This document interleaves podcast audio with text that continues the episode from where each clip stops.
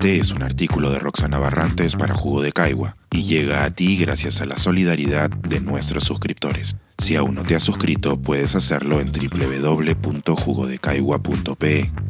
Ahora puedes suscribirte desde 12 soles al mes. ¿Cambiarán de sitio los faros? sobre la incertidumbre en las democracias y sus economías. En los dos últimos años hemos sido testigos de dos eventos que aparentemente parecen no tener relación alguna.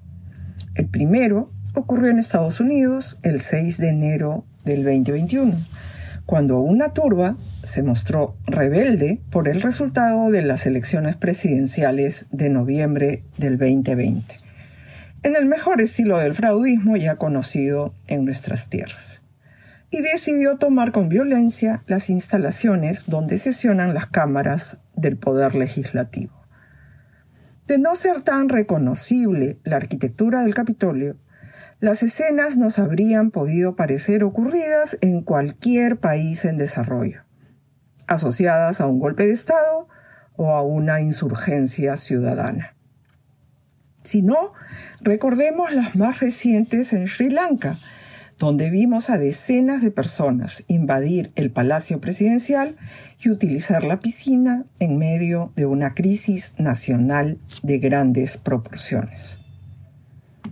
El segundo evento tuvo lugar el último 23 de septiembre en el Reino Unido, cuando la presentación del denominado mini presupuesto de la primera ministra disparó una inestabilidad inédita en las finanzas de un país desarrollado. El motivo, las propuestas incluyeron una rebaja de impuestos al mejor estilo de las políticas de estímulo de la oferta de los 80, financiadas con nuevo endeudamiento y sin estudio previo por parte de la independiente Oficina de Responsabilidad Presupuestaria.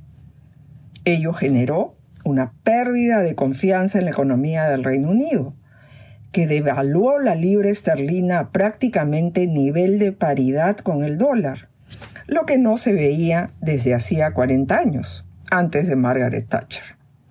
Junto con esto, las tasas de interés se elevaron súbitamente, lo que puso en riesgo las inversiones con fines previsionales y forzó al mesurado Banco de Inglaterra equivalente a nuestro BCR, a intervenir para comprar bonos del Tesoro.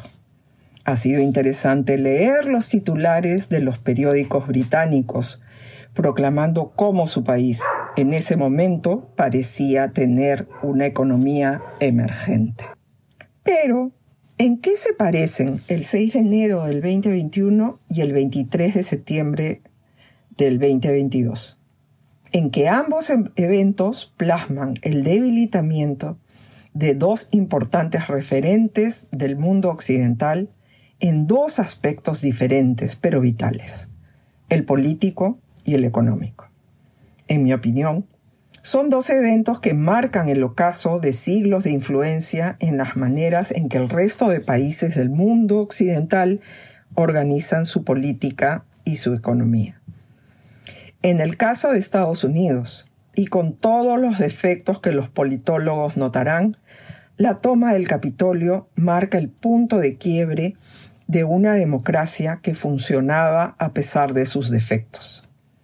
El hecho de que una republicana de familia, como la representante Liz Cheney, hija de quien sirviera como vicepresidente de George W. Bush, un conocido halcón militar en la jerga política estadounidense y presidenta de la comisión encargada de investigar los hechos de enero del 2021, perdiera en las votaciones primarias en su estado, Wyoming, ante una retadora republicana que respalda las políticas del anterior presidente Trump, es una muestra del debilitamiento de los valores seculares en las instituciones democráticas del gigante norteamericano.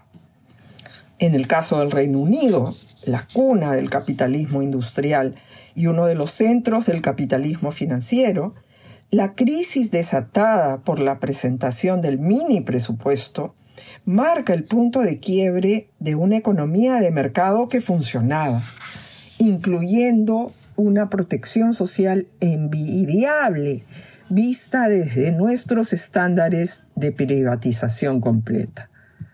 Los años de Thatcher cambiaron el rumbo de la economía británica e incluso la orientación de las políticas del Partido Laborista.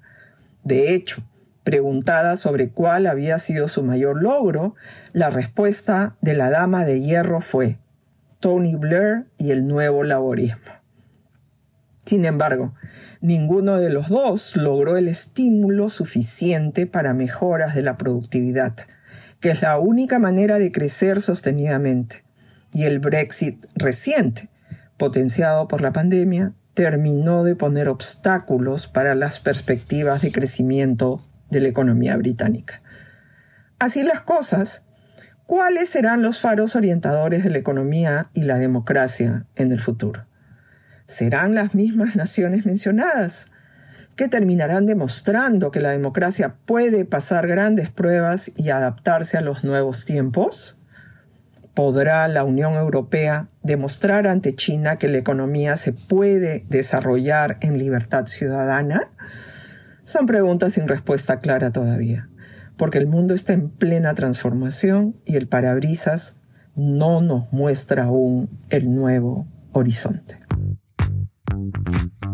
Pensar escribir, editar, grabar, coordinar, publicar y promover este y todos nuestros artículos en este podcast cuesta y nosotros los entregamos sin cobrar. Contribuye en www.jugodecaigua.pe barra suscríbete y de paso envía como suscriptor nuestras reuniones editoriales.